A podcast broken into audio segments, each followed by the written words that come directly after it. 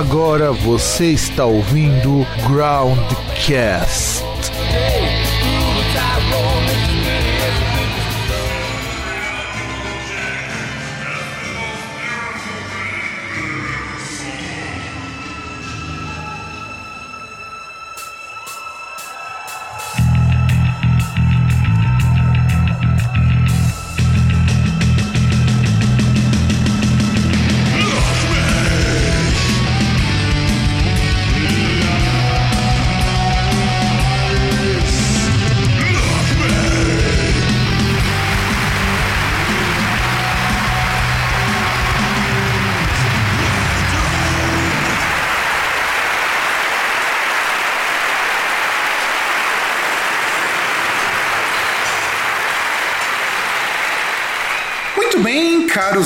Ouvintes, caras ouvintes, estamos começando mais um programa Groundcast. Eu sou o Fábio, o seu host, estamos em mais uma gravação. E antes de nós começarmos, eu gostaria que o nosso convidado, nosso participante mais que contumaz, se apresentasse com o seu novo nome de guerra. Que nome de guerra? Sou travesti agora? Não, porque afinal de contas, agora você não é, não é somente conhecido como César. Claro que sou, não tem outro. Pode ter alguns qualificadores, mas são todos pejorativos, então. mas não vai dizer que agora você não assume seu nome de luxador César Corote? Não. Mas por que não? Ele combina tanto, cara. Por que não? Simples assim. Não, não precisa de um nome composto, eu não sou protagonista de novela mexicana. Ainda, hein? Ainda. Não, não sou. E bom, vamos começar o nosso programa aqui. Qual é o tema de hoje, César? É, é sério, é isso mesmo o tema aqui? Bom, a banda é boa, mas que disco ruim, hein? Eu gosto da naturalidade do César. Eu chego a ficar assim, espantadíssimo. É, eu tô quase uma mulher do Google, né? Isso é verdade.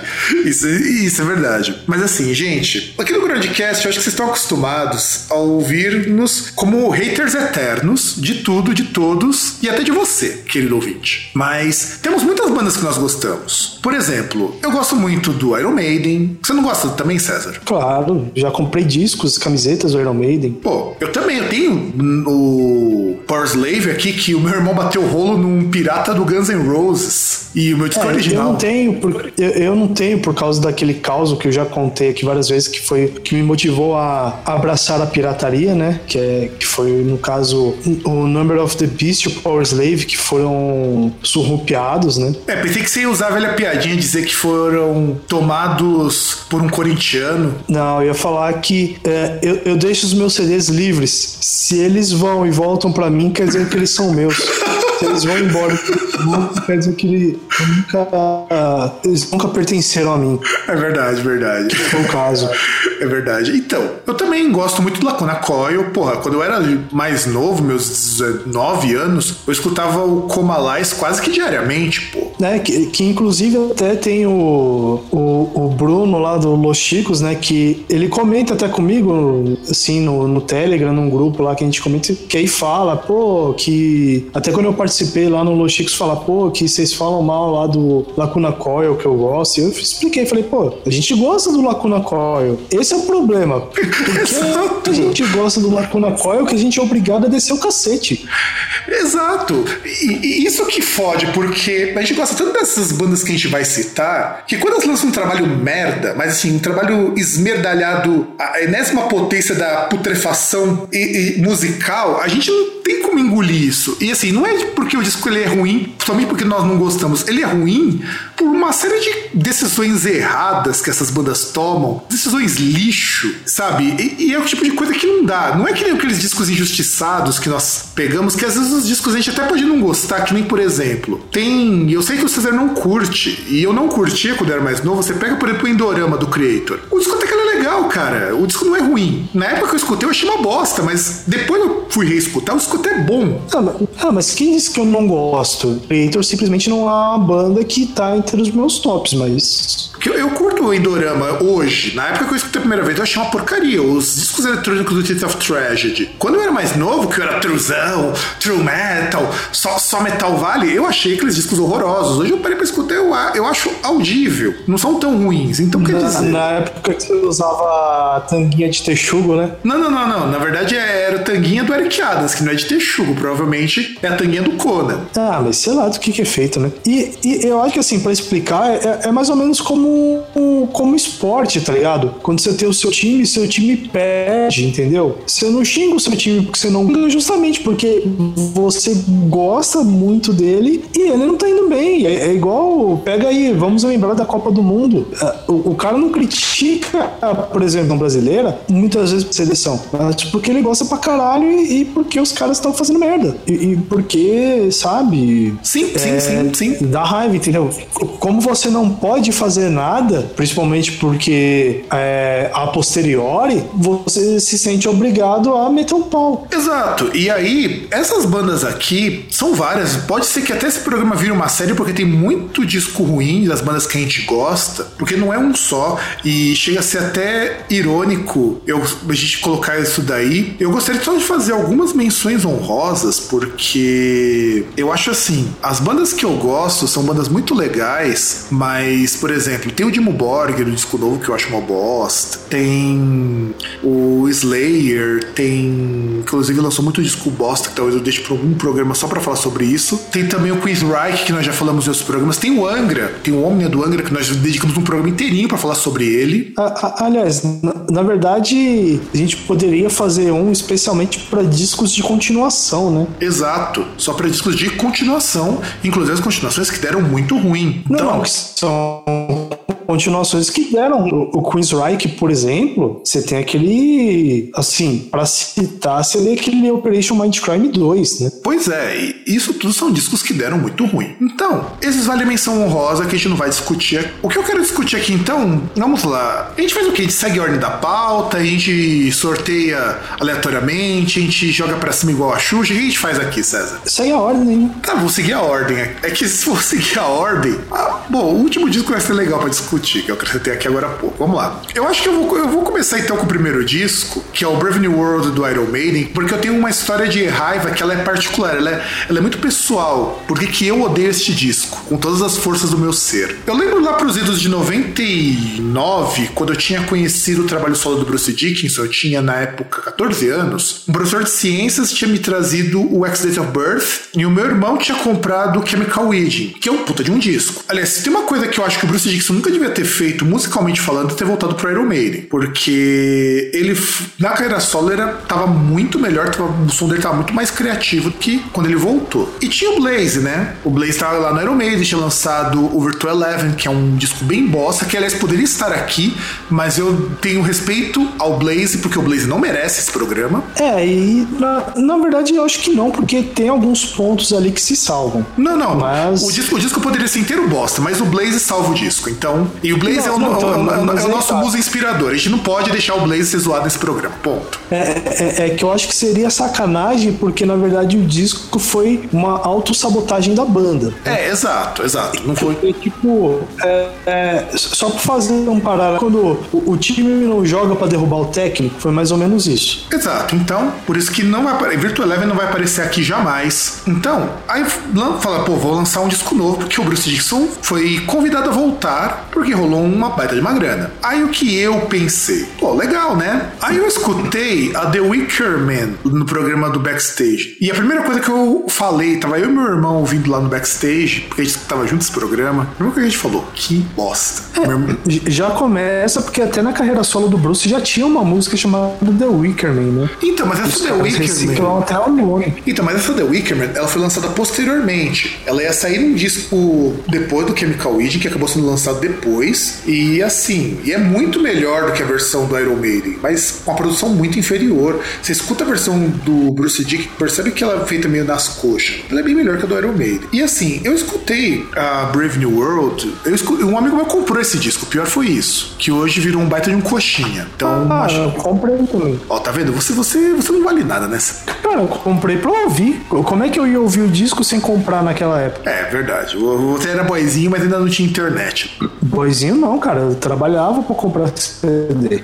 Eu tinha, CD, tinha 500 conto de CD porque eu suei 500 conto. É, isso é verdade. O César, ele trabalhava antes do trabalho existir. O que você acha? Quando eu fui no, no, no, show lá que eu falei que eu fui, no show do Metallica, eu fui e banque, paguei meia e ainda banquei inteiro do meu irmão. E aí, e quando você comprou, César, e ouviu o CD do Brave New World, o que, que você acha? Cara, então, é, eu, eu, já falei aqui que, tipo, é, tem muitas coisas nesse disco que não fazem o menor sentido. Ele tem músicas que são razoáveis. Esse disco não é faz o menor negócio. sentido, cara. Não, então, mas, mas é aí que tá. São várias coisas que são erradas. Tipo, já começa que é aquele esquema, né? O, a banda ela já tinha parado desde o do X Factor com as colaborações com o Derek Riggs. Já, já foi a primeira, né? A primeira brochada foi essa, porque você para e pensa, poxa, já que o Iron Maiden vai voltar com o Dickinson, tá voltando, né? Então, poxa, já faz mais uma volta para fazer ilustração, né? Aí não, os caras fazem um bagulho de CG que, tipo assim, beleza, é um bagulho bonito, é bonito, mas quer dizer nada com nada. E, tipo assim, não sei, os caras quiseram fazer algum tipo de referência com o, Brave New World, com, com o livro Admirável Aldous Huxley, talvez, mas você ouve não parece, porque, sabe, não, não tem nada lá que, que queira que faça esse link e tal, que faça qualquer qualquer alusão, qualquer ser o título do disco. E, e é aquele negócio que eu já falei, cara. Dizem que tem três guitarras, mas você não ouve três guitarras. Parece que mantiveram o, o Yannick lá porque o cara é brother, tá ligado? É um Blood Brother, né? Né? Nossa, Blood Brothers, cara. Nossa, que música música chata, velho. Cara, Mano, ó, a, a, a, música. Ó, ó, você quer ver uma coisa? Ó, deixa eu falar uma coisa. Pegando esse disco aqui, pra não dizer que eu acho esse disco inteiro uma bosta, eu acho que o Out of Silent Planet é uma música que é Iron Maiden em sua essência. É, ela é legalzinha, apesar que assim, uma ver versão lá saiu em alguns singles, que aí saiu uma versão ao vivo. É, em alguns. Não sei nem se foi bootleg, o que, que foi, mas tinha umas versões que, tipo, se eu não me engano, tinha tinha uma versão ao vivo nova do de Wasted Years, se eu não me engano, que eles faziam tal na, na turnê e Out of the Silent Planet também ao vivo. É, ela é legalzinha, mas para mim não é a, a, não é a minha preferida do dia. Não, nenhuma dessas minhas dessas músicas é a minha preferida, pra falar mas eu acho que de todas não, tô falando é, eu acho que ela é o Iron Maiden em essência, sabe? Ela lembra muito Iron Maiden anos 80, sabe? E isso eu acho legal. Mas você vai pegar os, os singles dessa música. Wicker Man, meu, já acho que, que não vai. Ghost of Navigator, que virou um single em alguns lugares. Brave New World, puta, Brave New World é a música mais de cagar nas calças. E eu nem falo de Blood Brothers, porque Blood Brothers é, é você dar um chute no saco com um coturno de bico de aço, de tão ruim. Meu, pra mim, Blood Brothers parece sertanejo, velho. Não, se fosse, seria bom. É só isso. Tanto que nas turnês seguintes, eles não tocam uma música, só tocaram uma vez Blood Brothers, depois da turnê do Brave New World, em homenagem ao Ron James Dio. E eu não sei se ele deve ter curtido muito essa música. O Harris tocou Blood Brothers pra fazer uma homenagem ao irmãozão dele, no caso o Dio. É, então, se, se, eu não me engano, o Out of the Silent Planet que eles tocaram na turnê seguinte, do disco seguinte. Sim, por isso que eu tô falando é. que essa é uma música Iron Maiden essência. Eu acho que ela é a mais interessante desse disco. E, então, uma que eu, que eu acho, assim, que eu acho interessante por ser a mais diferente, assim, talvez você não vai nem concordar comigo, que se eu não me engano é a última do disco, que é aquela The Thin Line Between Love and Hate. É, ela é diferente diferentona mesmo, eu concordo, eu concordo. Sim. Nem parece uma música do Iron Maiden, pra falar a verdade. Hã? Nem parece uma música do Iron Maiden, pra falar a verdade. É, então, que aí é a única assim que, tipo, e, e porque ela tem momentos diferentes, né? Tipo, um pouco mais, mais longa, inclusive, acho que ela tem uns sete minutos. Não, ela tem oito tipo, minutos e meio, quase. Ah, oito minutos, é, é mais longa, né? E, e, tipo, ela vai, tem aqueles momentos que ela vai, ela cresce e tal, aí depois tem um momento mais calmo. Então ela tem variação. Exato, exatamente. Não é que é tipo a mesma coisa. Então, César, agora vamos pro próximo disco. Diga o próximo disco aí. Ah, bom, você aí, ouvinte, que esteja sofrendo aí com. Recomendo pra você com bananas. Que trocadilho miseráveis. Não, e desculpa, porque eu tô seguindo aqui a pauta é que nesse disco, nesse trabalho temos uma capa ruim. Já começa com o título do álbum ruim, que desculpa, mas frutas em, em nenhum momento disco que tenha o um nome de fruta e que tenha sido uma boa ideia. Não, e sem contar o seguinte, né? Esse disco tem uma história de que foi o disco que marcou a saída do John Lord. O John Lord tava mal de saúde, então ele saiu um tempo da banda porque precisava se tratar. E reza a lenda que ele gravou umas linhas de, de teclado, né, de teclado nessa, nas músicas aí. Eu não sei se é verdade, mas a lenda que rolou isso e que não foi acreditado para ele. E aí tem uma capa muito ruim, que a, que a capa ela é horrorosa. Você viu a capa do Banana, César? Cara, eu vi, cara. Eu, isso porque é assim, eu não ouvi muito, porque eu ouvi o pouco que eu ouvi, cara, eu me recusei a ouvir, continuar ouvindo aquele disco. Não, cara, é muito bosta. É, o problema é que assim, vamos ser bem francos, César. O que, que o Deep Purple fez de muito bom após 94? Cara, eu iria até antes. Eu acho que 94 está sendo até bonzinho, sinceramente. Não, é porque eu tô considerando o Stormbringer, que é mediano, tem uns Não, mas Stormbringer é, inclusive. Mas assim, de 94 pra frente, o Deep Purple não tem nada, nada, nada de legal. Tudo que o Deep Purple e... tem depois é muito ruim, cara. É muito ruim. Cara, e, e, o pior é depois da saída do Hit Blackmore, porque assim, eu, eu não quero dar uma aí de, de, de fanboy, de tiete do Blackmore, mas assim, o, o Steve Morse é um puta de um guitarrista, mas no Deep Purple que ele toca é uma bosta. Os caras não conseguem fazer nada digno de nota. Sim, porque olha, você pega que o. Não minto, o Deep Purple ainda tem um disco legal na década de 90, oh. que é o Perpendicular. Ah, sim, sim, sim. É, é então. Mas é, Esse disco é legal pra caralho. É legal pra caralho. Não é um disco assim excepcional, ah, mas é legal. Ele é legal. Não digo que ele é legal pra caralho, mas, ah, mas aí é questão de, de ponto de vista. É, é, é que ele é digno de nota. Ainda tem coisas lá que são muito boas. É, mas tirando Perpendicular, se você pegar toda a carreira do Deep Purple pós Blackmore, você não tem nada de relevante. E, e aí você tem justamente o Bananas, que é um disco que vai. Eles decidiram que, ah, vamos começar a flertar com o pop. Vamos fazer, vamos seguir que nem o Scorpions, né? Porque o Scorpions que é bem dessa de flertar com o pop. É, flertar com o pop, não, né? Não, o Bananas é um disco de pop. Ele é casado com o pop de papel passado. é verdade. E comunhão de bens, né? Isso, comun... é, comunhão de bens, inclusive. E aí eles lançaram o Bananas sem o John Lord, que foi a substituição do John Lord. E assim, eu escutei também esse programa, isso aí no programa Backstage, que foi a minha fonte de, de música durante muito tempo, antes de eu ter um computador e tudo mais. E assim, cara, eu escutei a primeira música e eu tava muito empolgadão. Falei, porra, fazia tempo que eu escutava de Purple. E de Purple, a nossa referência é quase sempre as músicas da década de 70. É, é irônico isso. Também. Não, e de 80, 80 também, também, por causa das músicas com Blackmore e tudo mais. E, e por causa do Principalmente do, da, da época com o Coverdale e com o Glenn Hughes, né? Sim, sim, que é uma época excepcional, inclusive. Aí você começa a ver é, o Bananas. A primeira capa, vamos comentar sobre a capa. A capa é um. São dois caras sentados sob uma caixa com um monte de bananas no fundo. É, a, a capa é o selo Screen for Me Brasil de capa tosca, né? É, exato. O selo Bruce, o Bruce Dickinson de, de capas maravilhosas. É, é porque, porque, é o, porque é o padrão. O nosso padrão aí, o, o, o, nosso nível, o nosso zero, é aquela capa do Screen for Me Brasil, que é uma piranha. Não, eu, eu, tenho, eu tenho um nível ainda mais baixo que esse, que depois eu vou mostrar para você, César. Deixa eu ver se. Deixa eu até. É, deixa eu ver se eu consigo.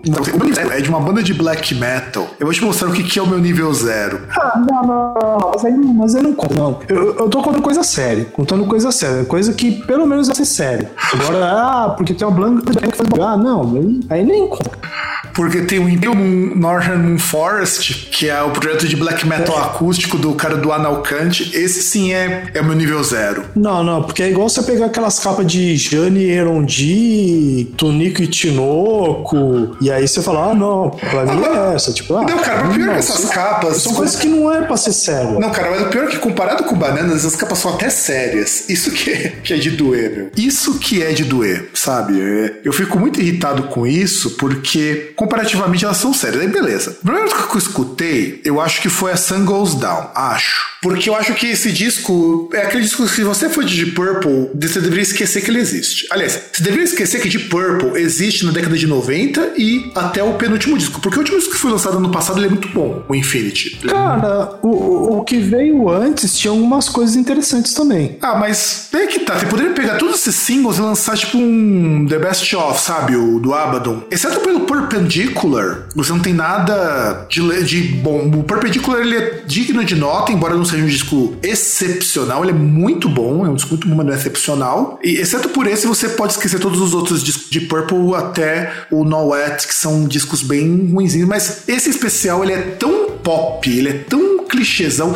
E sabe o que é pior? Essa turnê veio pro Brasil, a turnê do Bananas. Claro que veio. Eles até se apresentaram no Jô, naquela entrevista vergonhosa, cara. Eu vi a entrevista, era cada pergunta boçal que o Jô fazia, que você que dá uma vergonha alheia você ver o, o Ian Gillan respondendo aquilo ali, que não dava, cara. Que não dava pra, E- pra levar a sério. Só uma coisa que eu queria citar, que assim, esse disco ele é tão vergonha alheia que até o Deep Purple esquece que ele não aparece no Spotify, né? É o único, cara. Veja só que coisa. Pra você ver como esse disco é bom. E é pelo menos a gravadora dos outros. Então não, é, não tem como dizer que é problema com gravador ou qualquer porra desse tipo. Não, e nem teria porquê, né? Porque imagina uma gravadora que vai, assina com o Deep Purple e de repente fala: ah, não, pode ir embora, não vou renovar com vocês. É, pois é, pois é. Pô, se, se o cara pedir pra, dar, pra comer tua bunda pra renovar o contrato, você dá a bunda pra eles, caralho. Já não sobe mais mesmo, é todo tiozinho já, né, cara? Não, não, mas eu digo, tipo, ao longo da história, né? Que é uma banda assim de. Já vai comer ao longo da história, lógico, né? Pode ir laciando, né? É, e aí você vai compensando depois, né? O, o tanto que você vai comer outras pessoas depois, compensa. É, isso é verdade, é verdade. E agora vamos pro próximo disco. Esse disco, eu confesso que na época eu até cheguei a gostar levemente desse disco, mas aí quando eu parei pra pensar, eu acho que depois que eu escutei ele inteiro, eu comecei a perceber que ele era uma bosta. Ou, se- ou era porque depois na época eu comecei a curtir Rhapsody e eu achava que Rhapsody era mais interessante. É o SM do. Metallica. É, é um ca- Caralho, hein? É, é caralho mesmo. SM Né? do O, Metallica. o XM, que é não é, sa, não é sado e masoquismo, né? É sinfônica e metálica, né? Vamos, vamos apontar isso primeiro, né? É, aqui, aqui tem informação, aqui tem informação. César, você quer começar dizendo por que esse álbum é uma bosta? Porque eu acho que é meio óbvio. Cara, é mais um disco que eu tenho, então eu tenho propriedade pra falar sobre ele. É um disco que eu comprei a época que eu gostava muito, muito fã do Metallica, né? Que inclusive foi que eu fui no show do Metallica e tal. E, e eu comprava, tinha todos os discos do Metallica e tal. E, cara, é. Puta, o que eu vou falar, cara? Tipo, em primeiro lugar, ele, ele pegou uma modinha, né? Porque é, na década de 90 tava na moda esse negocinho de tipo, ah, vamos. Vamos ser ousados, né? O rock ele precisava de, de ousadia e alegria, né? Então, assim, o- as bandas grandes, assim, pegavam seus parças e tipo, ah, o que, que a gente vai fazer aí? Vamos fazer um. E, e, e você pega, assim, várias bandas grandes que pegaram vários modismos. Por exemplo, lançar um disco de covers, que inclusive o Metallica também fez. É, lançar disco com. ou fazer shows com orquestra, né? É, inclusive, deixa eu, O deixa eu te interromper fez. um pouquinho antes de você continuar, é porque eu achei interessante essa informação. Foi na mesma época que o Scorpions estava fazendo a turnê com a Filarmônica de Berlim. É, se eu não me engano, o Scorpions fez pouco depois, né? Não Foi é antes. 2000. É, não, sim, é que o turnê chegou aqui, mas o Scorpions foi- já tinha feito antes, na década de 70, eu acho, um disco com orquestra. Ah, o Deep Purple também fez. Tem, Sim. tem aquele Concert for. Puta, qual que é o nome do disco? Não, lembro. sim, eles fizeram, mas eles Eles fizeram. Inclusive, acho que foi a primeira banda Sim. que fez o concerto. É, então. É, Concert for Orchestra and Group, um negócio assim. Isso, isso. Você é tem um um, duplo, inclusive. Você tinha o, a turnê, a turnê, os shows do Malmsteen com orquestra também nos anos 90 que tava rolando. Essa coisa de rock com orquestras, as rock óperas que o pessoal tava tentando montar, tava muito em voga na metade, da segunda metade dos anos 90. Sim, é, que, que Deep Purple tinha feito isso antes, né? E aí eles, tipo, até o Kiss fez o Symphony Alive, inclusive. Sim, sim, sim bem lembrado. tempo depois. Bem lembrado, bem lembrado. E, e é uma coisa, tipo, se o Gene Simons, que é aquele cara que é a, maior puta que existe na história do rock, faz algo, você já sabe que é algo que não é muito autêntico, né? Que, que, tipo, qualquer vestígio de originalidade que possa ter nessa ideia, ela foi pro ralo. E, e assim, cara, entra mais ou menos, assim, naquele lance que eu falei ali, retomando aí que eu falei do Iron Maiden, porque assim, você tem um potencial que é desperdiçado. No caso do Iron Maiden, foi aquela questão de tipo, ah, você tem três guitarristas, mas você não ouve três guitarristas, só ouve dois. No caso aqui, você tem a orquestra e tem a Metallica. Só que basicamente é, ficou tipo. Mas é tipo, tinha aqueles esquemas tipo Ray Conniff, essas coisas assim, que os caras pegavam a música e tal e tocavam. Sim, sim, sim, sim. Tipo, Ray Conniff, Ray Conniff pelo menos era legal porque os caras pegavam música popular e criavam um arranjo pra encaixar, pra comportar a orquestra ali que tocava. No caso do Metallica, não. E- e assim- Nesse disco, Fala. complementando o que você disse, quando você escuta o SM, você não escuta uma banda tocando junto com o Metallica. Você escuta o Metallica com uma banda de fundo. E, e- e o pior, o que eu acho é o seguinte, é que, por exemplo, quando os caras tentam fazer um arranjo diferente, assim, pra poder, né, pra falar que a orquestra está adicionando alguma coisa, sabe, são coisas que é nada com nada, cara. Você pega em One, por exemplo, tem uma introdução ali da orquestra que, tipo, não quer dizer nada, não acrescenta nada. Ah, mas é que tá. Tem uma música na orquestra que eu acho que ela é até interessante, que é a Battery. Battery, acho que a Battery é bem, bem legal, o jeitão que ela fica, mas assim, ser legal e estar bom não são a mesma coisa. Cara, mas é que tá, né? Você vê que assim, ela é a última do segundo disco. Então, assim, supondo que. eu- Eu nem sei se, se foi nessa ordem, mas supondo, assim, questão lógica, que essa fosse a última música a ser tocada, porra, os caras levaram ali quase duas horas pra poder encaixar. Porque aquela música tudo encaixa na Battery. Se você escutar a Battery. Não, tem uma coisa que não encaixa. E aí, uma das coisas que me dá mais raiva, porque assim, eu era fissurado pelo Metallica, e tipo, a música ela tá começando ali, e, e aí de repente você vê que os caras, assim, você começa a perceber a música e assim, cara, Battery eu acho que é uma das coisas que assim, se você não gosta de Battery, se você não se empolga ouvindo Battery, você não gosta de Metallica, você gosta de qualquer outra coisa, mas, mas você não gosta de Metallica, porque, cara, é, é, é uma daquelas músicas assim, mais. Assim, uma das melhores coisas que o Metallica fez na vida foi Battery. Sim, concordo. Concordo plenamente. Porque você pega, você tem aquela introdução com violão e tipo, e é um bagulho que. Uma bateria fudida, fudida, fudida, fudida. Não, então, mas já começa assim, na- naquela introdução de violão, que é um negocinho de uma beleza ímpar, tá ligado? Sabe? É, é, é- é quase um, um- uma coisa assim, tipo, é, é quase violão clássico aquilo lá, tá ligado? E, tipo, e é lindo. E aí você tem aquela. Tipo, você chega naquele momento ali que você tem três linhas de, de guitarra tocando, três linhas de, de violão, de guitarra tocando juntas, mas aquela base do violão tocando. E, cara, é, é um negócio que te empolga, tá ligado? E aí depois você tem a bateria que quebra pra caramba, o baixo ali, junto com a batera, tipo, é, é é uma música que ela é impecável. E você vê ali na o arranjo com a orquestra, eu confesso, até ficou legal. Mas, tipo, não tem um filho de uma puta nessa porra desse show que percebe a música, qual que é. Tipo, você imagina, tipo, é, é um dos trabalhos mais magistrais da merda da banda e, e os caras estão ali tocando e, e, tipo, tá todo mundo. Não é? Você não ouve o, o público se empolgar em nenhum momento. Só depois, tá ligado? E, e ainda assim, a música ela não é tão bem executada. Ah, mas o que, que é um ali que é deu bem executado, raiva, cara. ô César? Porque vamos ser bem francos. O que eu sinto nesse disco, eu, eu particularmente,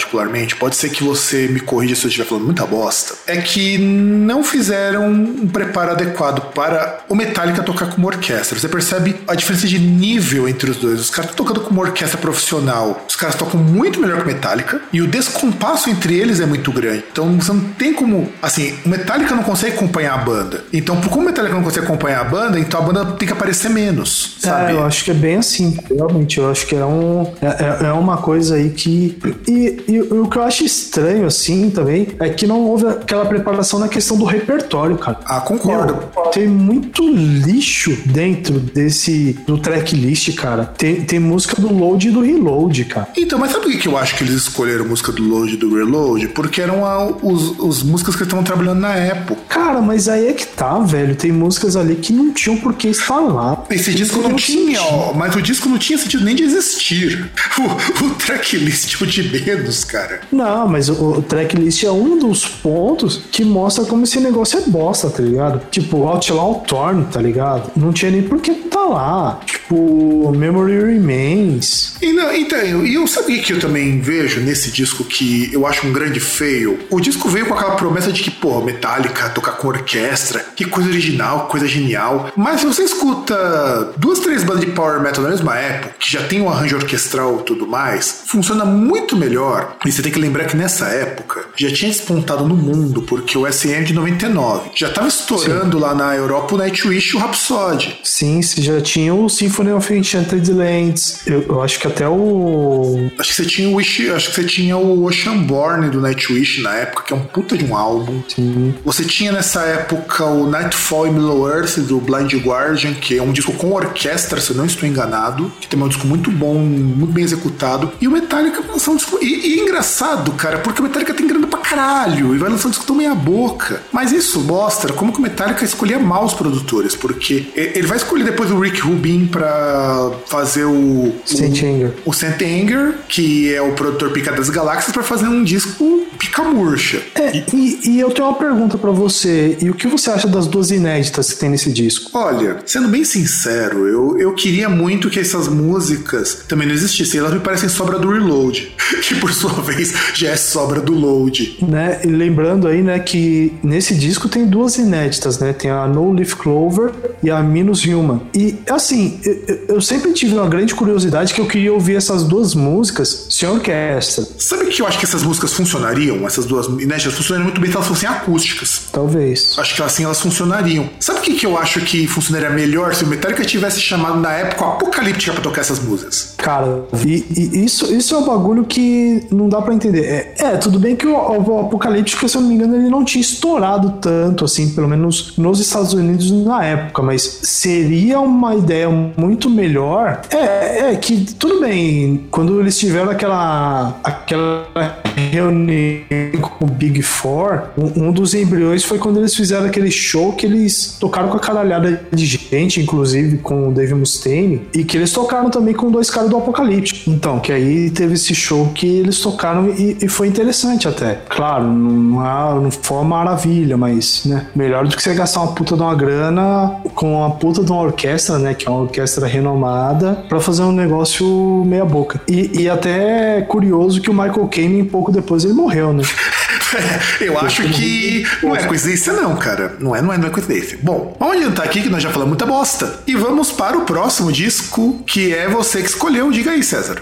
É, eu que escolhi, né? Aí agora. É, ia falar que ia tentar ser polêmico, mas sei lá, eu acho que é unânime. E esse disco, pela época e tal, pelo, pelo disco que é, pela banda que é, pela época que é, tinha tudo para ser um clássico, né? Só que não, que é o de 76, o Technical Ecstasy do Black Sabbath. Que, assim, no rótulo estaria tudo tranquilo, né? Porque você pega, tipo, Technical Ecstasy. Então você fala, porra, eu vou ter, eu vou ter êxtase, vou ter técnica. Só que os dois passam longe, né? E para mim já começa na capa que, tipo, parece um. aqueles quadros modernistas, não sei, sabe? Na, na verdade, parece aqueles quadros da década de 80. O que, que você acha da capa do disco? Então, é um quadro.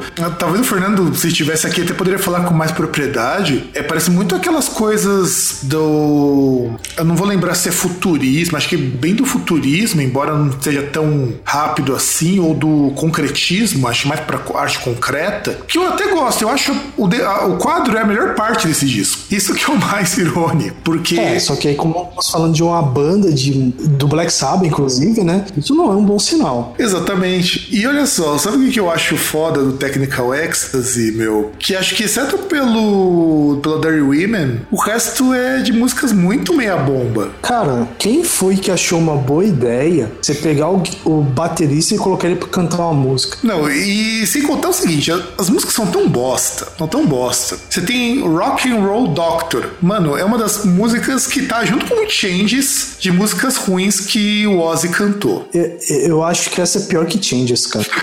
não, não, cara, não é pior que Changes. Nada é pior que Changes. Sim, cara, tem coisas piores que Changes. Aceite. Não, porque aquele pianinho, aquela vozinha ruim chorada, é, é muito mínima, é muita pouca coisa para muita bosta. Então, pela quantidade de bosta gerada com o mínimo possível, Changes ganha. Não, não, não sei. Então, é, é, aquele negócio. Para mim, Dirty Woman deveria, assim, fazer uma correção histórica. Se, eu, se a gente fosse fazer tipo 1984, que tinha aquele esquema dos caras reescrever. Manja, tipo, que os caras, por exemplo, eles apagavam a existência de uma pessoa e coisa do tipo. Eu acho que se a gente fosse fazer uma versão de 1984, poderia fazer assim: colocar changes nesse disco e tirar a Dirty Woman desse disco e colocar no. Caralho, qual que é o nome agora do. que tem changes? No Never Say Die? Volume 4. Não, volume 4. Volume, volume 4. 4. Volume 4. Isso, aquele que o Ozzy ele aparece na capa com. fazendo ver ali de. Já que é pra destoar do jeitão stonerzão que o Sabat tinha nessa época, vamos pelo menos deixar com o Dirty Women, que é uma música legal. Não, Dirty Women tava mais próxima, pelo menos. Sim, é isso que, que eu tô falando. Sim, mas é isso que eu tô falando. Que inclusive por isso que a música é boa. É. Dirty Women é uma música aliás, maravilhosa. Aliás, se quisesse, até poderia colocar na. Esquece que o Ozzy gravou essa música, colocava no disco do Jill. Tava bom. Você pega a Technical Ecstasy e poderia aproveitar até a capa Technical Ecstasy e jogar em algum outro disco bom do Black Sabbath. Ah, não sei, cara. Eu não lembro de nenhum disco bom do Black Sabbath que tenha uma capa ruim, que possa ser substituída. Porra, cara. Tem... É, não, é verdade, porque. Ah, você pode pegar o Soldier Solto do Rock and Roll que só tem um fundo preto. Mas coletânea, cara. Coletânea. Coletânea pode ter qualquer merda. É, porque depois os discos bostas tem capas bostas também, então, verdade. Sim. E, e cara, o, o negócio é tão ruim que assim, você tem uma música que foi. que é cantada pelo baterista, que é It's Alright, pra você ver como ela é tão merda. Teve uma cover do Guns N' Roses, né? Na, naquela época lá que eles estavam enrolando para soltar o Chinese Democracy. Inclusive, o cover do Guns N' Roses consegue ser mais bosta que o original. Ah, cara, não sei, porque, cara, é, é foda. É Essa mais... música é muito ruim. é verdade. Esse disco é ruim. Inclusive, tem aqui a nota na All Music, que é o que é o agregador que eles pegam, que dá 2 de 5. Bondosos. E eu ainda acho que tá muito bom. E vamos pegar Sim, aqui tá muito bom. o próximo disco, que cara, agora vamos, pro disco brasileiro, né, César? Por favor, né? Posso, posso falar só uma coisa antes? Eu acho que It's Alright é a continuação de Changes. é verdade, a continuação. Inclusive por isso que troca o vocalista. Sim, porque você fica o Ozzy chorando lá em Changes. Eu estou passando por mudanças, sabe? Meu corpo está mudando. Ah, parece que tá menstruado, cara. Parece que tá na TPM.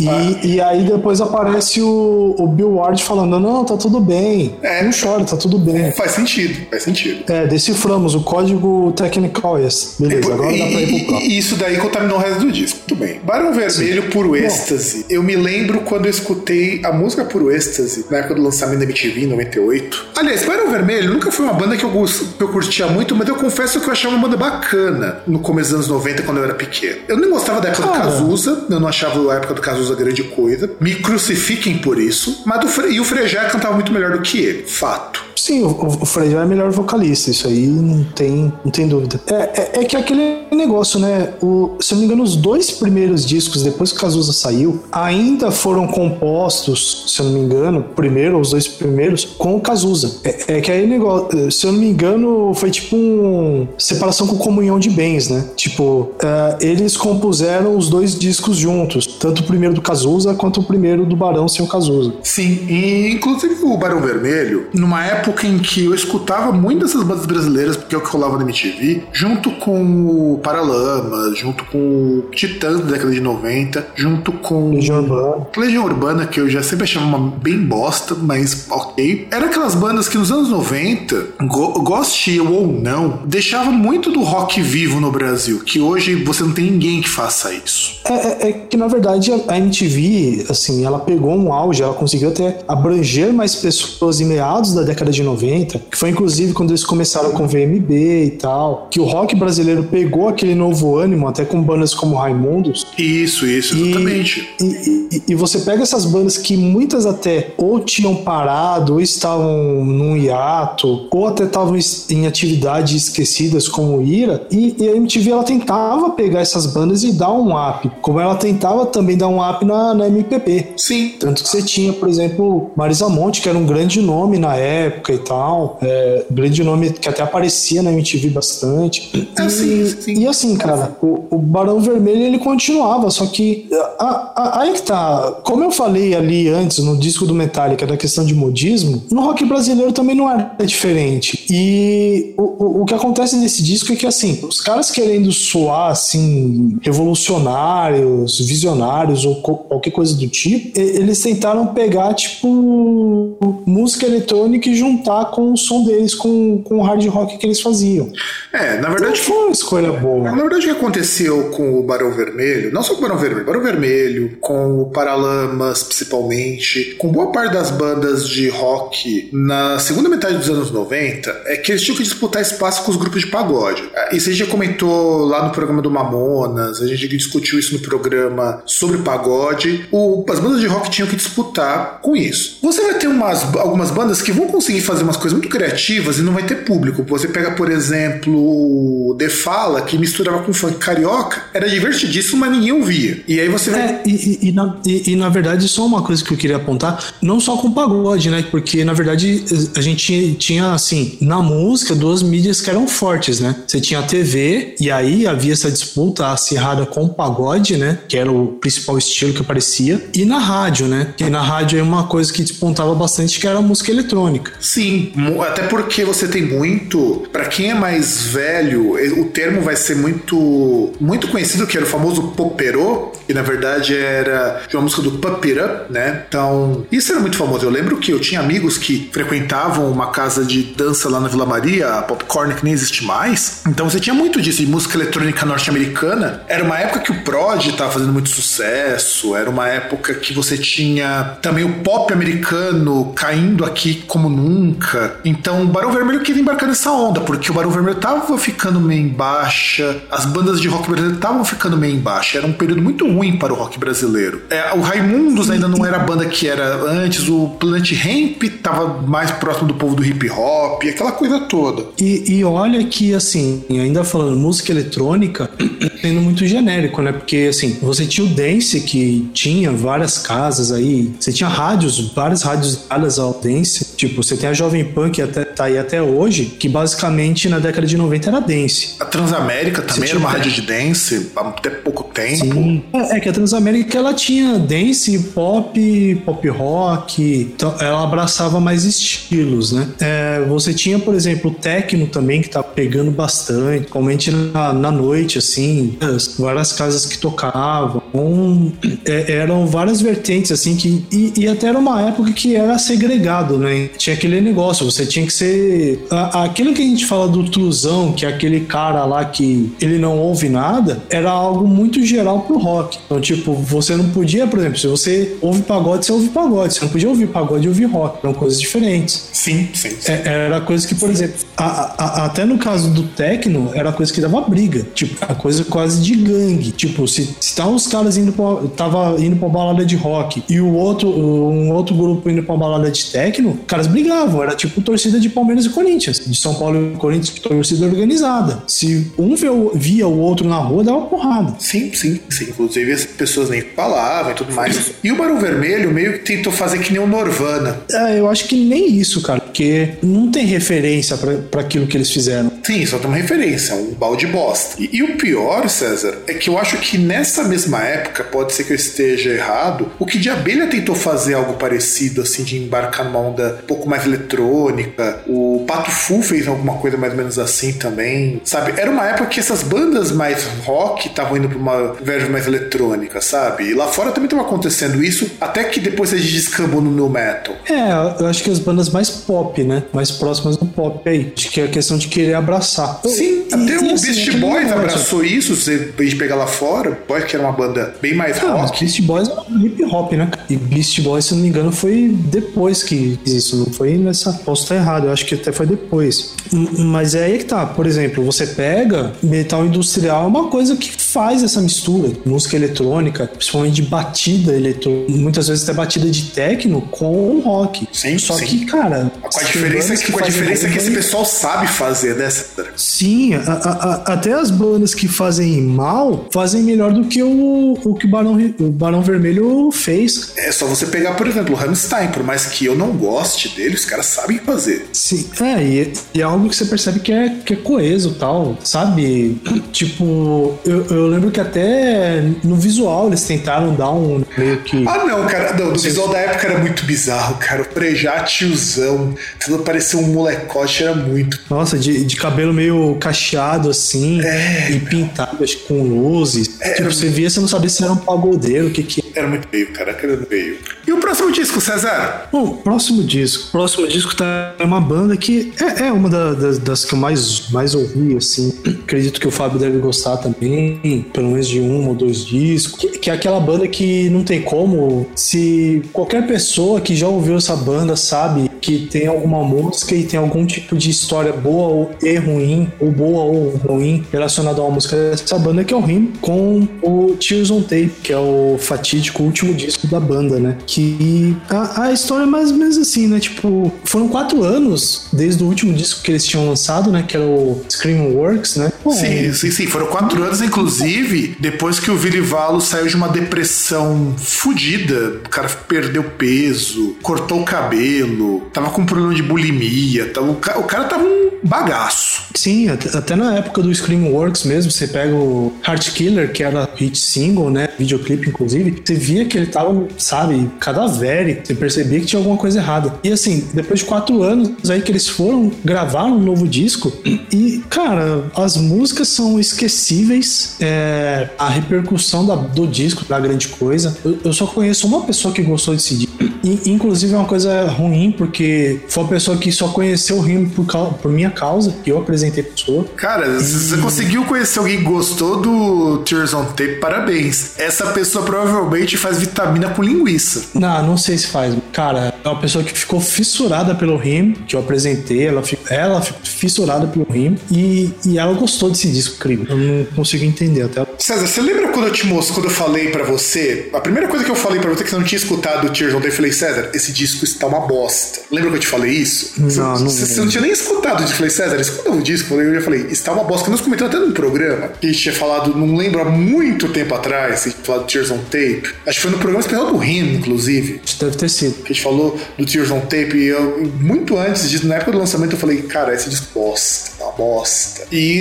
e, assim, o disco é tão ruim, a produção do disco ela é muito ruim, você percebe que os instrumentos estão mal equalizados, o vocal do Vili Valo, ele está muito, muito, muito mal cuidado. O disco é muito fraquinho. Sim, e o disco é duplo, porque ele fez uma regravação de um monte de música clássica, que estão muito ruins também. Não, então, mas, mas eu disco das, digo das inéditas, sabe? As músicas muito fraquinhas, sabe? Nada, nada empolga, nada, nada te, te faz continuar ali. Você começa a ouvir as músicas assim, tipo, passivo, sabe? Você ouve assim, você, tipo, poderia ser muito bem música de consultório, música de elevador. Não, e sabe o que me incomoda? Eu acho que esse disco do Ram foi lançado porque ele precisava de uns trocos, porque, pô, quatro anos. A banda me parece que não era nem a banda original, ele contratou os músicos porque tinha mandado os caras embora. O Vili Valo tava com problema, devia estar com problema financeiro e também porque a gravadora deve ter pressionado pra lançar alguma coisa. Tanto que ele acabou a banda e os shows do Rim também deram pouca repercussão, sabe? É, que, que inclusive eles fizeram show até no Brasil, né? Desse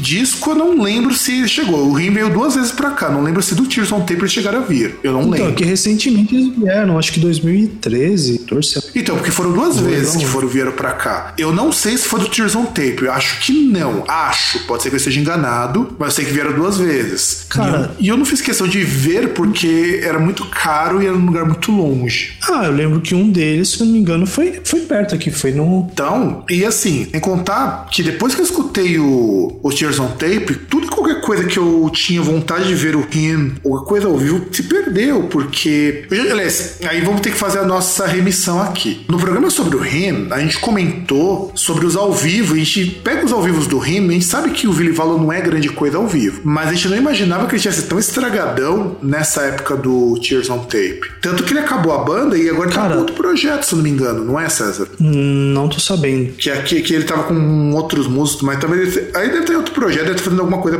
pra pra não se manter parado, ou pelo menos se tratando da depressão. E. Não, então, eu ia falar nesse ponto aí dos ao vivos. Cara, até agora eu não entendi por que, que eles gravaram essas músicas. Que eles fizeram um catadão aí com músicas de vários discos, inclusive do, do Screamworks também, eles pegaram Heart Killer. E, eles, e, e o pior é o seguinte, porque eles gravaram ao vivo no estúdio e tá ruim. Pois é. E o pior é que, sabe o que é o mais engraçado? As músicas estão mais bem gravadas e mais bem tocadas, gravadas ao vivo no estúdio, do que as músicas do CD. É, não sei, cara. Eu, eu acho que vai muito mais da qualidade das músicas. E olha que até nesse meio tem música ruim, eles pegaram, do que em si delas estarem bem gravadas, bem tocadas. Bem gravadas pode até estar, bem tocadas não sei. É, é que as músicas inéditas são muito ruins. E tá mal timbrado também. A timbragem das músicas está esquisita. Não sei se você sentiu isso Cara, quando escutou. cara, até os efeitos, cara. Tem uns ecos nos lugares que não deveria ter. Ah, é sabe? verdade. Re- Uns reverbs estranhos na voz, na guitarra. É, pri- principalmente na voz. Tipo, você pega na gravação que eles fizeram de When Love and Dead in Death Embraces, cara, eu, eu jurava que depois da música lá ele, que ele tava agonizando, cara. Mas eu acho que a ideia era essa. Sabe? É, eu, eu- eu acho que, que se você for pegar aí de tudo que a gente tá comentando, eu, eu acho que um, um tema principal para esse episódio são escolhas. Escolhas ruins. E, e, tipo, você pode ver que é uma constante aí. Todas as bandas que a gente tá citando, todos os discos, são pilhas e pilhas de escolhas ruins que os caras fazem. E, sabe-se lá por que diabos eles fazem. Seja escolha de produção, seja escolha de capa, seja escolha de setlist, seja escolha de efeito. É tudo um problema de escolha. Não, e e não só isso, cara, porque, tipo, todos os discos aí tem um conjunto de escolhas ruins. Não é só uma coisa que eles escolheram ruim e por isso. por- porque, tipo assim, todos os discos que a gente falou são discos que tem um ponto que salva e o resto é uma bosta. Esse não É- tem nenhum, é esse não tipo- tem nenhum, cara. Esse do tem. Não, realmente, esse aí não. Nada. E nem o próximo que a gente vai citar, que vai ter que ser o último, porque no- o nosso tempo já tá quase no limite. Sim, realmente. Porque nós deixamos os melhor para o final. É, não, não foi o melhor pro final, mas enfim. Bom, vamos chegar agora na nossa banda que. Olha, o César não concorda muito comigo quando eu digo que essa banda só lançou disco bom até uma determinada época, mas esse último disco da banda, ele é puta que pariu, disco bosta. Eu, eu, quando eu compartilhei um Não, eu vídeo. concordo. Eu, eu- eu concordo com você. O, o que nós discordamos é que eu digo que eu gosto de músicas de dois discos aí que você fala que já não prestam. Mas é questão de escolha. E de gosto. Gosto é igual cu. Tem o seu. É, gostei igual o cu, cada um dá pra quem quer, né? Então. Acontece. Aí é que tá. O- É eu confesso que são discos que não são felizes, mas Não, não, são discos. daí a falar que tudo é uma bosta, não, porque esse disco é a prova. Esse disco é que nem o último do Dimo Borgir. Faz os outros parecerem bons. Isso que me entristece. Cara, tipo. Eu, eu não entendo, mas parece que os caras se esforçaram muito em parecer uma, uma banda italiana dark de kabuki, investiram muito ne- nesse, nessa questão de ter esse visual, que eles esqueceram todo o resto na hora de gravar o disco. É, a gente tá falando justamente do Lacuna Coil. Pra mim, Exatamente, pra mim Lacuna cara- Coil, ó, acabou no Coma Lais. É, é a primeira coisa que eu tenho a dizer. Não, cara, eu, eu, eu gosto do. Tipo, eu gosto de algumas músicas do Karma Code. Eu gosto de algumas músicas do. Isso que é foda, minha memória é uma bosta e eu vou falar do disco, eu não lembro nem o nome do disco, apesar de eu ouvir várias músicas. É pra você ver como ele não é bom, cara. Se ele fosse bom, você lembrava. Cara, mas não é questão do disco ser bom, ele, ele tem coisas boas. O Dark Adrenaline é uma bosta, cara. Hum. Na verdade, o disco é tão ruim que eu lembro. O Dark Adrenaline é uma bosta. Qual que é? Dark Adrenaline. É o disco que vem antes do Delírio. Ah, sim, não, mas não tô falando desse, tô falando do que veio antes. É, tem ainda tem um antes do Dark Adrenaline, que também não é, não é bom, mas enfim. Não, não estamos falando desses discos, estamos falando do Delirium, que é o último disco. E assim, cara. Por onde eu começo? Deixa, deixa eu primeiro contar uma história de como que esse disco chegou ao conhecimento da gente. Eu lembro quando o Lacuna Coil tinha lançado o promo da música do Dark Adrenaline. Inclusive, do, ele tinha lançado o vídeo e eu compartilhei, eu compartilhei falando que tinha ficado uma banda de metalcore. E é exatamente isso que o Lacuna Coil virou. Virou uma banda de metalcore. Do contrário do César, que abomina metalcore, porque ele é um, um cara de 10 mil anos que só escuta as mesmas coisas, eu até gosto de algumas bandas de metalcore. Só que eu gosto de metalcore quando ele é bem feito. O que é difícil. A maioria das bandas de metalcore são bandas de metalcore tudo muito parecidas. É que nem se escutar New Metal. New Metal as bandas são todas muito parecidas. E se eu escutar o Lacuna Coil, a impressão que eu tenho é que quiseram fazer o seguinte: ah, beleza, vamos colocar um, uma guitarra dois tons mais baixo, uma bateria com os bumbo no máximo, vamos soltar o trigger, né? Porque a bateria tem que ficar mais rápida. Vamos colocar a imagem da Scabia, parece daquelas gostosas de propaganda de cerveja. Quem sabe não, cola? Mas não, mas, não, mas não parece, porque. E, inclusive, nesse disco ela aparece aí num. Parece aquela menina do, da pegadinha do elevador do Silvio Santos, tá ligado? Ah, não, é que, cara, é que você não, não deve ter visto os promos que saíram na época desse, disso daí, cara. Não, não tá legal, meu, não tá legal. Tá uma imagem muito sexualizada, não, não tá bacana, meu. Não, não tá bem isso aí, sabe? É, tá, meio, tá meio triste esse, esse tipo de promoção que eles estavam fazendo na época. E aí você começa a olhar isso daí, e você vai pra escutar o disco, parece que é um disco, sei lá, do All That Remains ruim. E assim, e a premissa quando eles lançaram esse disco é que eles queriam tentar coisas novas. Tudo bem, eu até acho legal, sei lá, eles fizeram o Karma Code, que é bem bosta, mas tudo bem. Tem lá seu público, tem o César, por exemplo, que gosta, mas fazer o quê? Não, mas, esse, algumas músicas, cara. mas esse disco não dá pra engolir nenhuma música. Eu, eu, gosto de algumas músicas do, que veio depois do Shallow Life, então. Que teoricamente é um então. disco conceito. É, sim, até perde um conceito, mas enfim. Mas, cara, não dá. Não, mas pelo menos tem, tem, até videoclipe divertido, inclusive.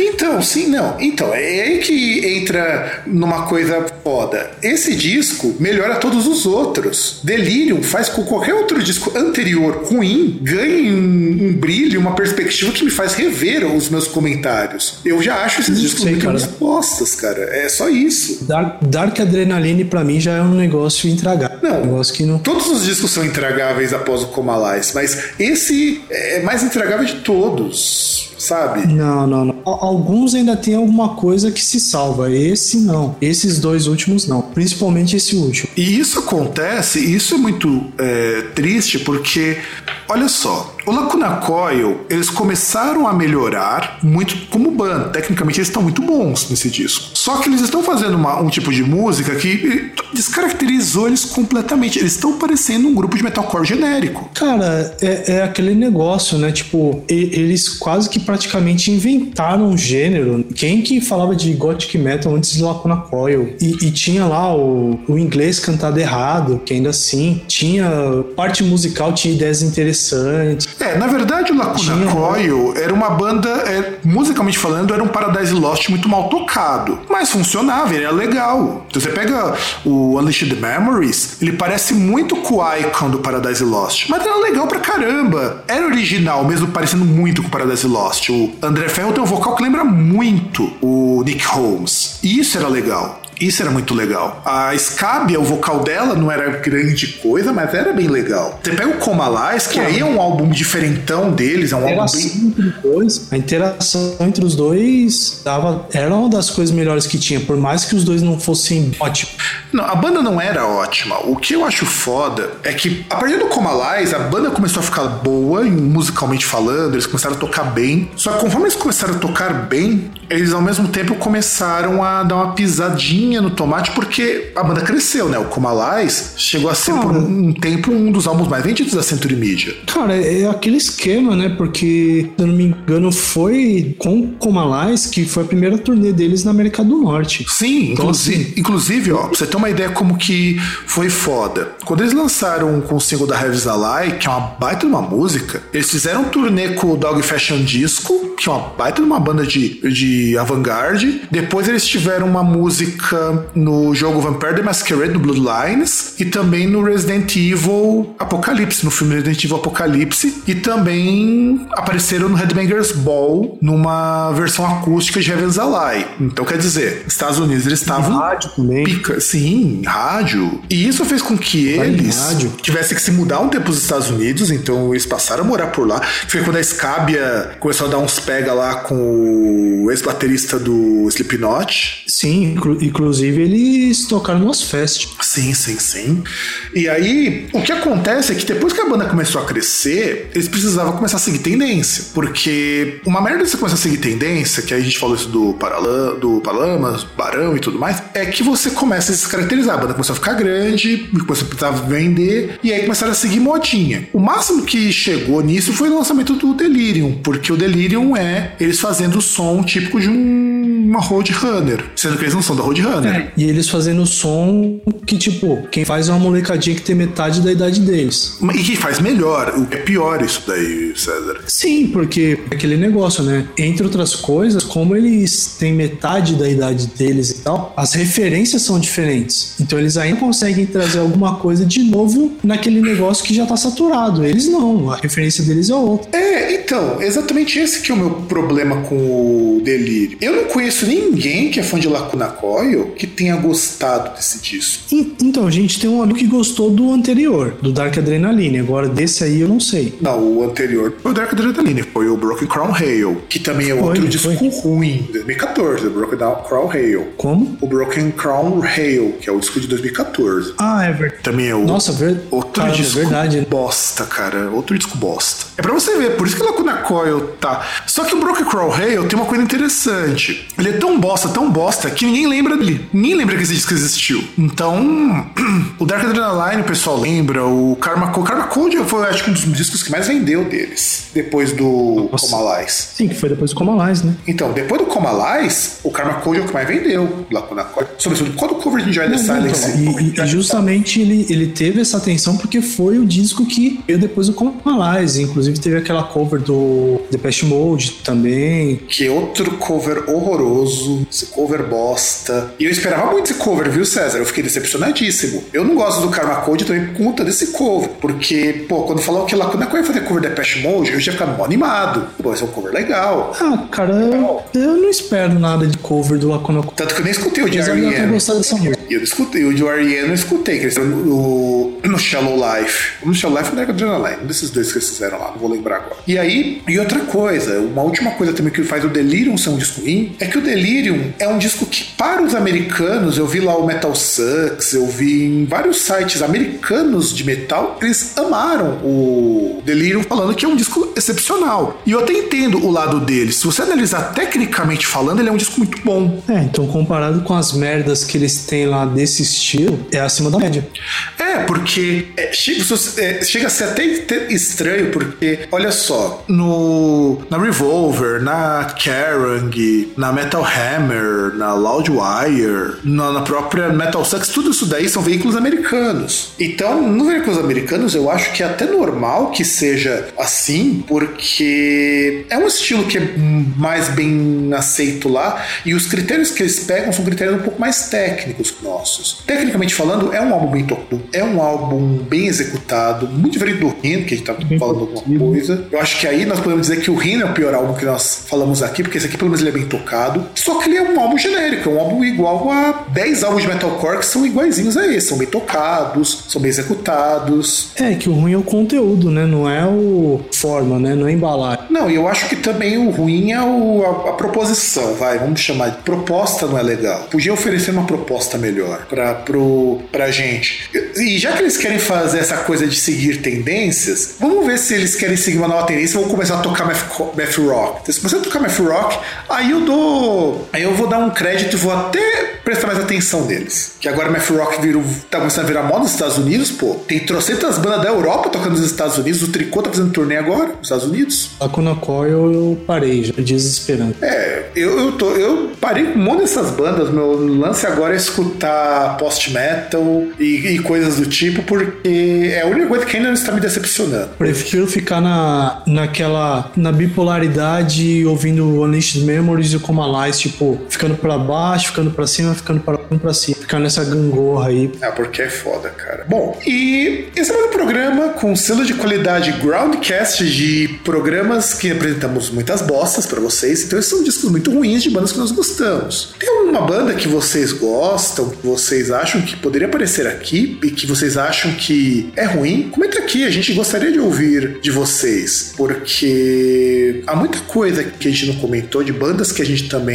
gosta, que talvez possa ficar por um outro programa. Temos, pô, temos muito disco do Kiss, que é uma banda que eu adoro. Que mais banda que nós tem, poderíamos ter citado aqui, César? Temos o Kiss, temos o Led Zeppelin. Não, mas o Kiss mereceria um programa especial. É, porque o Kiss tem É muita muito bosta. Tem muito disco, verdade. Quem mais que a gente podia colocar de bandas que lançaram muito disco bosta? O Dio tem muito disco ruim. Nossa, Acabei de lembrar um. Angry Machines é, é um disco intragável. Um disco intragável. Que mais banda que a gente gosta que disco bem meia bomba? Ah, cara, é o que a gente falou no começo. Por exemplo, você tem continuações, né? É, Halloween tem uma continuação que não deveria ter existido. Sem contar o Queen's próprio, Reich.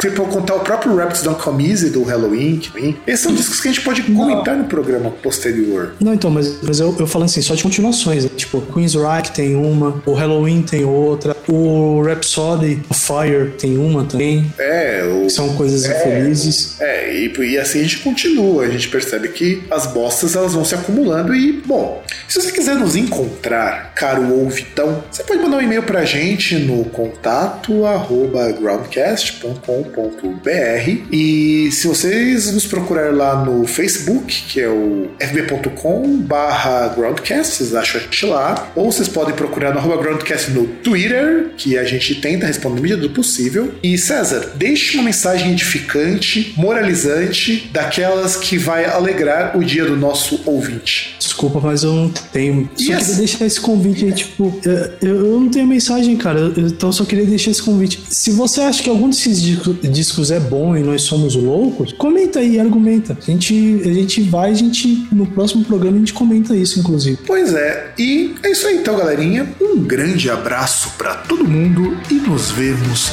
na semana que vem. Tchau!